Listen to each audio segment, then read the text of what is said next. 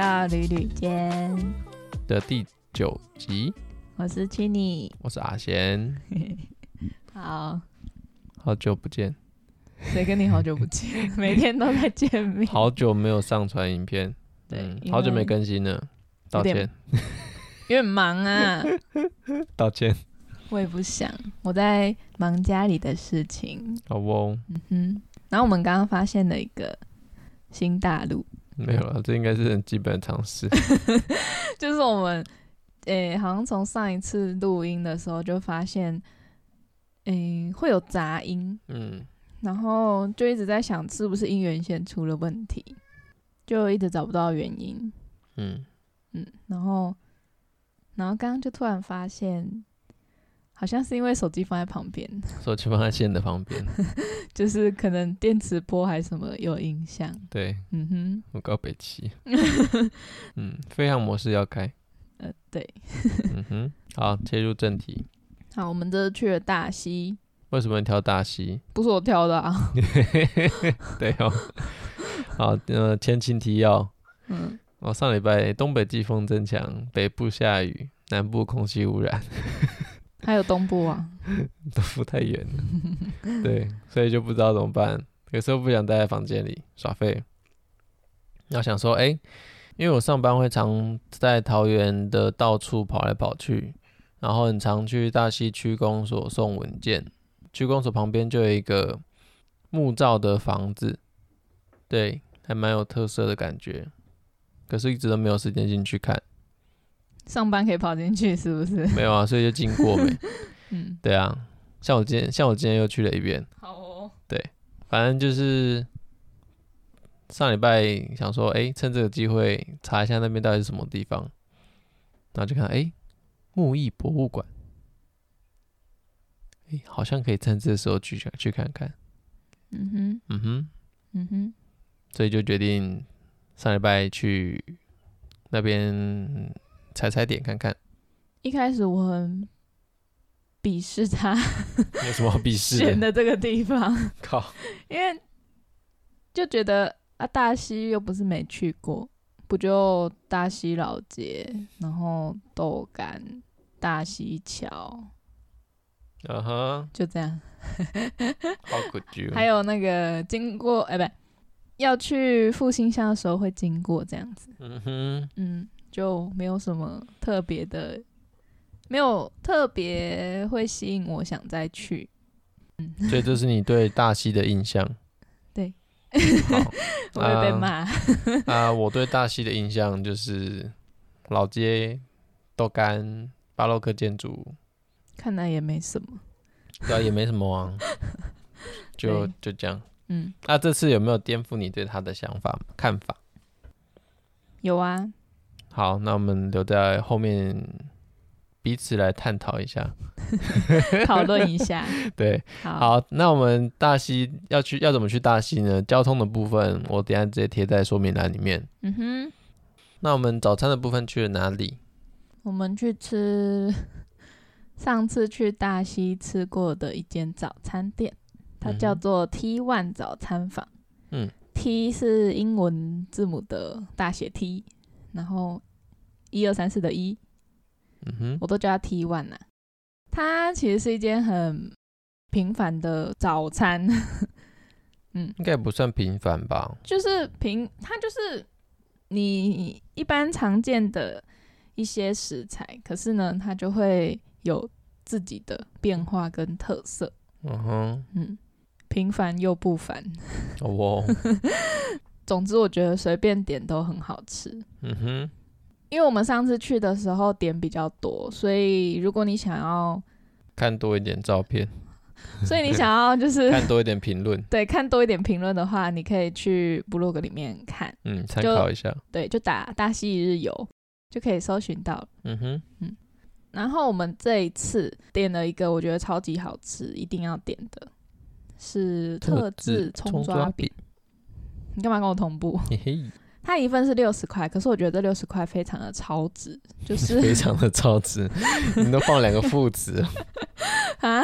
放两个副词，呃，就是非常好吃啊。嗯，它的葱抓饼就葱抓饼，然后它煎的酥酥的这样子，嗯，对，酥微微的酥脆，然后呢，它里面有加蛋、猪肉排，不是肉片哦，是肉排，嗯哼，然后还有起司，嗯，对，我觉得它的精髓就是在那个猪肉排，嗯，就是很 juicy，咦，又猜对，我傻眼，然后因为它又有腌过。嗯哼，哦，还有腌过，就是有调味过，所以它本身是、嗯、就是咸度是很够的，完全不需要再多加的调味，因为它又搭配起司，就比较重口味一点。如果是一般人的口味的话，可能会觉得刚刚好，但因为我平常吃比较清淡，所以会觉得味味道稍微重一点，但我还是觉得很好吃。难怪不留给我。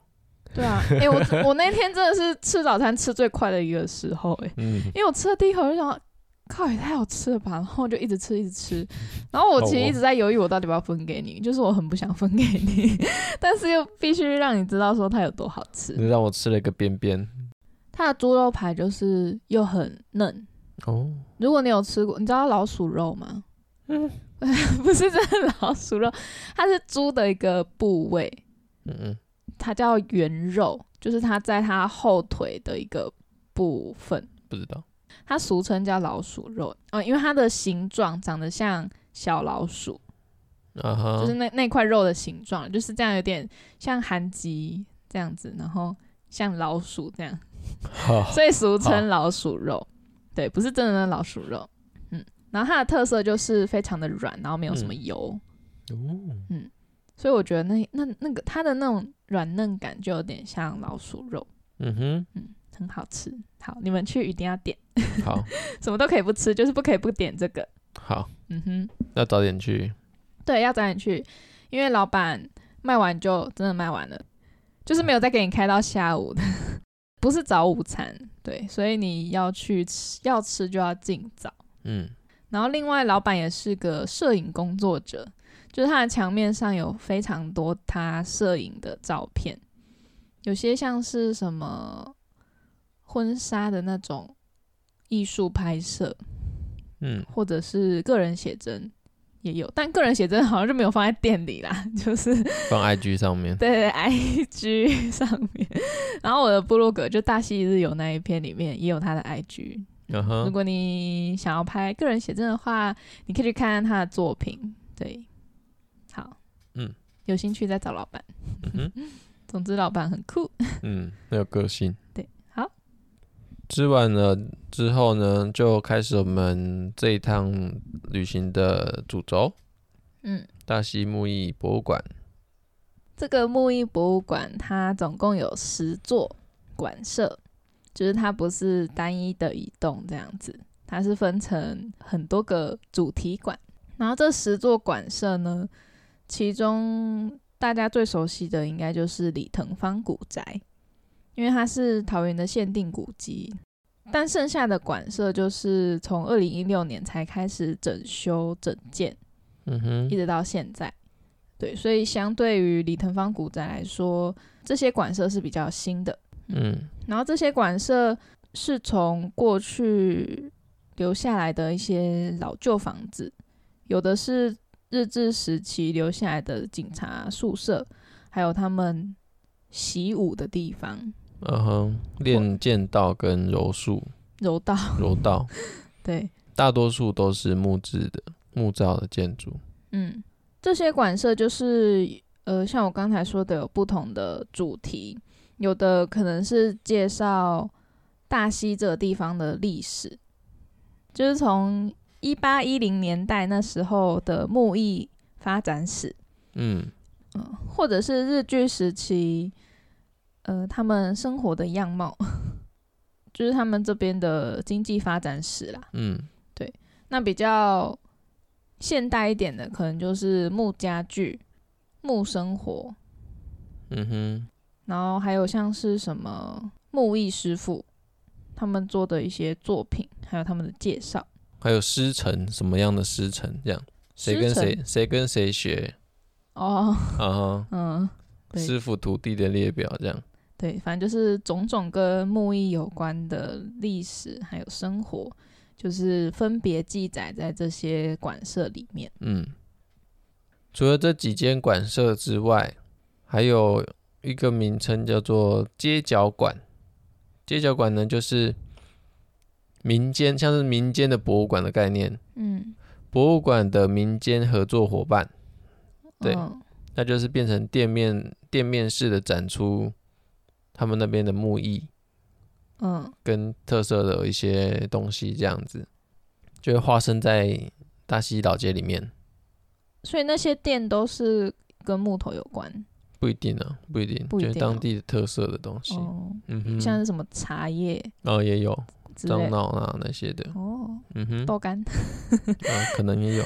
好，对，他们的他们的文宣，我觉得做的都很漂亮。嗯，然后他们民民间跟政府要推的力道都应该说很用力在推啦。嗯，甚至在。馆内介绍的时候还说，大溪的每个老居民都是一个资深的导游。嗯，对，就觉得哦，挺酷的。有啊，他旁边的扛棒就写“大溪就是一座博物馆”。对啊，好像蛮多地方都看得到这句话。对对啊，所以我以前只看得到老街跟豆干是，还还有还有还有桥。对，你也太嫩了。那个叫什么？见识浅薄。嗯哼，对，我看得太浅了。这八栋馆舍我们都进去走过了。嗯，对，除了李腾芳古宅，因为我们上一次去大溪的时候就有去过了。好，如果你也想看相关介绍的话，可以到部落格。嗯哼，我觉得如果去木艺博物馆的话，可以搭配它这边的定时导览服务，就是只有在例假日还有国定假日的时候有提供。分成上午场跟下午场，上午场是十点半到十一点二十，下午场是两点半到三点二十。分成李腾芳古宅还有老城区，那导览时间就是这五十分钟里面，他们会深度的介绍大溪这个地方，还有李腾芳古宅的建筑文化还有历史。我们上次去李腾芳古宅的时候，刚好有。听到下午场的导览，嗯，对，我觉得还不错，就是，呃，因为你会更知道它里面那些东西的意义，嗯，就比你自己这样子走过去走马看花，看花 对，对，就是看了也看不懂，就只是觉得哦，好，很有，呃，很有味道这样子，对。可是他们导览的话，就是每一个细节都给你介绍一下。就是这个地方为什么会这样摆设啊？然后有什么有存在着什么样的意思啊、嗯、之类的，可以帮助你迅速了解这边的文化。对，那它有特定的集合地点，我们会打在下方的资讯栏。刚前面不是说这一次来大溪为什么会嗯颠覆我对它的印象？嗯哼，就是我们每一间馆舍都走过了。然后就会发现说，哦，其实大溪它过去的经济发展非常的丰富，嗯哼，像是樟脑茶叶，还有煤矿，尤其是樟脑，算是世界第一的品质，对，在那时候的产量甚至还达到全世界的百分之八十，嗯。嗯，然后我就想起东眼山，嗯。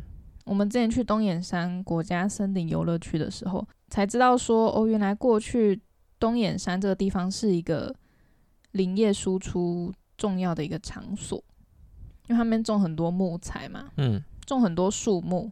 那过去这些木头就是他们这边很重要的一个资产吧，嗯，对，经济来源，对，所以才种了那么多树。那边都是几乎都是人造林啊，嗯哼。所以没想到大溪的木艺就是跟复兴乡有关系。应该是说木艺从一八一零年代就开始发展，搭配上大汉溪带来的丰沛的木材，嗯，对，沿岸沿岸的丰沛的珍贵的木材，嗯，所以就是有点天时搭上地利，天时不一定啊，人和加上地利的搭配，再加上当时航运。嗯，大汉溪的水运是非常发达的哦，那就是天时地利人和，就是不是像现在，哦、对对对对，对，水量比较枯竭。然后刚刚讲到木艺的起源，就是从一八一零年代开始，就是林本源家族他们对于大溪这个地方的发展非常重视，所以就特别从唐山聘请了木作的匠师来到大溪兴建通义地城门。那城门兴建完之后，有部分的木匠就是留下来定居，所以木艺才开始扎根。那我们讲一下这一次去木艺博物馆群，印象比较深刻的几个馆舍。好，那你先讲。我比较印象的是工艺交流馆，还有武德殿跟四联栋。好，那我讲一下我的。我的比较印象深刻的是工艺交流馆，然后艺师馆，嗯，还有五德殿。嗯哼，六六层重复。对。那这座公益交流馆呢，它其实主轴在于他们要打造一间开放的木生活创意学校，就是他们博物馆跟大溪的木职人以及在地的中小学合作，嗯，将大溪的木艺推广出去，结合教育吧，嗯，对，让学生去感受木头的温度啊，去认识树木的成长，向土地学习，觉得木艺就是生活这样子。嗯哼，对，所以里面就是会有许多关于数学，嗯、呃，会物理，嗯，对，反正就是理科方面的，跟一些密度啊、质量，然后材质还有摩擦力之间的关系。好，其中我觉得比较特别，就是它里面有一个溜滑梯，它有着四个跑道。嗯，对，那每个跑道都经过不同方式的处理，会有不同的摩擦力。摩擦力，对。那再搭配上用不同工法还有材料制作的木块，去观察它们在同一时间从跑道上滑落的速度有什么不一样。嗯哼，嗯。我觉得对于大人跟小孩来说是一个很好的学习方式，寓教于乐的部分。对，寓教于乐。一旁还有展示南新国小还有大溪国中他们的学生所做的木艺品。嗯，嗯 对，旁边还会搭配一些图片，像是他们呃劈柴，对，劈柴啊，然后刨刨刀啊。或者是用小斧头啊，修出一些造型跟线条，就是他们在做这些木工的这个过程。嗯哼，我个人觉得蛮有趣的。嗯，因为让我想到我高中的时候，我们学校还好像还也有一堂是什么木工的课程。对，就是会做了做木头的作品，但我也忘记我那时候到底做了什么。再就是我们刚才也有提到的武德殿。嗯。它是过去日本警察习武的地方，练、嗯、一些剑道，还有柔道，柔道，对，感觉是一个神圣的地方。嗯，然后它的屋顶很漂亮。应该说，它整个道场就是有特殊的设计，像是它设置了十二扇窗，就是为了要让那些比试啊，还有练习的人不要太闷热。嗯，对，然后也是为了让这个武德殿可以阳光充足，采光很好，就是几乎不需要开灯就有非常好的照明。Uh huh. 嗯，那整个空间就很像我们印象中的那种道场。那它里面呢也是有一些小小的体验，就是它中间有一块很大的竹席，对，你、uh huh. 可以脱鞋子，然后坐在上面观察整个武德殿堂。武德殿堂，武德殿，武德殿。对，从它的窗户一直到它的天花板，还有它整个空间的设计，嗯哼、uh，huh. 对，其实就是非常的宽敞跟舒适啦。嗯，对，然后设计的很漂亮，很有日式的风格。那、啊、这个武德殿呢，它还有一个通道通往另一个房间。它这一个通道呢，我觉得很漂亮。你走在里面，你就会觉得，哦，我好像。在日本，嗯哼、uh，huh. 对，它就是整个就是日式的风味，嗯，就是木地板啊，然后木质的那种窗啊、门啊，对，嗯哼，对，它从这边还可以看到后面的风景，就是一整片的田，还有一座桥。嗯，如果从里面那个角度往外面拍出去，会很好看。你怎么没有拍？那时候外面有坐的三个女生，太仔细了，真的，因为我就想要，我就觉得他们背对我，然后坐在那个地方看风景的样子，再搭配就是这个通道，嗯哼，这样望出去的那种感觉，就是我是一个从窗户望望向外面的人嘛，然后我看到这个景象，我就觉得非常的漂亮，而且很有诗意。嗯，我那时候有没有想要拍下来？可是被他们发现，好被，好活，没有，因为那时候他们原本三个人是坐着的，然后突然有一个人站起来，然后往前走，我就想说，哇，怎么办？那个感觉就不对了，feel 就跑掉了。好，对，所以后来就没有拍。嗯哼，可惜，可惜。但是拍别人的背影是不是有点不太礼貌？有一点。推荐给大家。对，武德殿。那我们最后讲一下艺师馆。嗯哼，他主要在讲这边的木艺师傅的故事。艺师馆它在日本时代的时候，其实是警察宿舍，也是历史建筑大西警察局的宿舍群之一。好，这是它的建筑特色。它主要是在讲这边的木艺师傅。它里面有一张很大的一幅画，嗯，而不是画。就是一个很大的一个图，嗯，它上面就是说明了谁谁谁跟谁谁谁学哪一种技艺，族谱那样子，对，就有点像，嗯、就谁就是像什么木工，谁跟谁学，谁在跟谁学，嗯，对，然后不然就是什么贴金哦，贴金，贴金，嗯，贴金是什么？就是其中一个工艺吧，嗯。看喷漆啊，谁跟谁学这样子？嗯，对。然后里面还放了一个神桌，嗯，然后神神桌，然后还有一些老，还有一些师傅以前的故事。对，就觉得哎、欸，这边挺有温温度的感觉。嗯嗯，它其实就是收集还有整理这些木艺职人的故事啦，嗯，还有他们这些。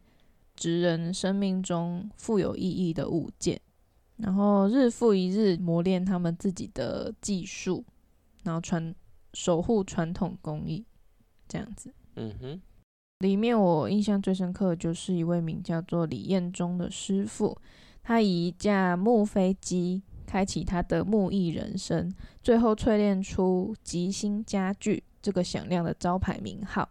嗯哼，那他非常的自我要求。透过游标、卡尺，然后湿度计等工具去追求每一寸的细节，所以就他们就把它比喻成是木艺的科学家。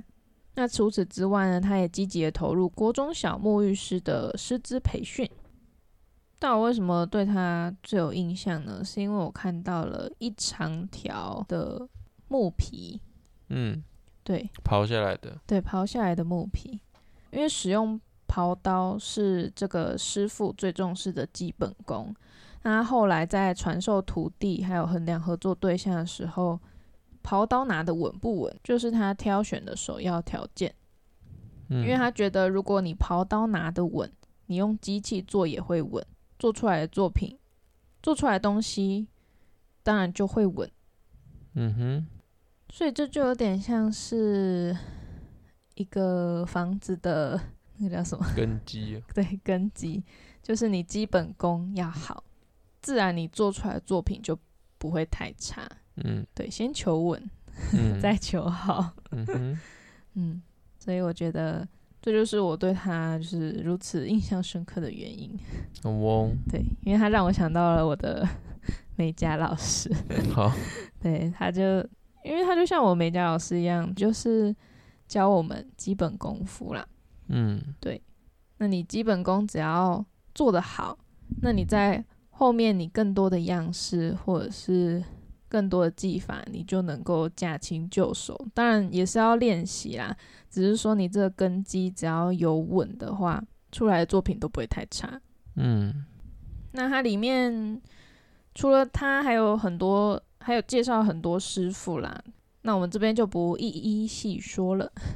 补充一点，就是从今年的四月开始，每个月的第二个礼拜六，嗯，都会这边有一个沐浴教室，都有安排手作，手作体验，对，手作体验，就体验做一些木材的器具。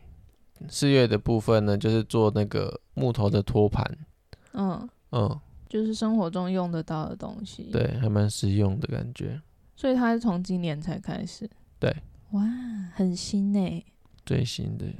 而且我原本下个月还想要去，就你说的那个四月做那个托盘，嗯哼，可是我刚好要回家，可惜。对，那你自己去。我也不兴趣。好，那我们推荐给大家。对，对，你们可以去体验哦，因为它是今年才有的、才开始的活动。嗯，我个人觉得蛮有意思的。如果我有空，我一定会去。先预定五月的。好，先预定五月。我觉得大溪除了去老街之外呢，再来就是木艺博物馆。那木艺博物馆里面的沐浴教室，去体验沐浴手作。嗯嗯，推荐每个月的第二个礼拜六来，从早玩到晚这样。哦，对，因为他这个沐浴手作是下午才开始的，所以你早上可以先去老街导览，吃东西，吃完来这里上课，上完课再去大溪吊桥去散步。大溪吊桥，大溪桥还有大溪桥啊啊，或是早上你也可以去山猪湖，我们上一次去的。嗯那个叫什么、啊？生态生态园区，哈。生态园区。对，山猪湖生态园区那边没什么人，那边有 U bike 可以租借。对。对，你可以租 U bike，然后就是骑到山猪湖那个园区，这样绕一大圈，对，再回来。对。或者骑到李腾芳古宅去。哦，对，骑去李腾芳古宅，嗯、去听导览 也是可以啊。因为我们上次去山猪湖，它那边没有什么游客。所以，如果你是比较喜欢这种安静一点的地方，很推荐你去那边。嗯，对，去骑骑车兜兜风。那这一次这个大溪一日游的部分就到这里喽。因为那天我们大概下午四点多就离开了啦，因为下雨。哦，对，下雨。对，所以我们就没有后续的行程了。所以行程有点短，但我们还是会附上我们上一次有去的行程给大家参考，可以安排个一日游是非常好的选择。嗯哼，嗯，颠覆对大溪的印象。嗯，赞赞，推推，又推，每个都嘛推，哪次不推？如果喜欢我们的节目，请记得订阅、按赞跟分享。在看 YouTube，来个五星评价嘛？好，来个五星评价，嗯、谢谢。然后留言留言跟我们互动一下。对，可以留言跟我们互动，或者是如果内容有说错，也欢迎指正。嗯嗯。好，那就麻烦大家了。我是 Chunny，我是阿仙。好，我们下周见，拜、拜、拜拜。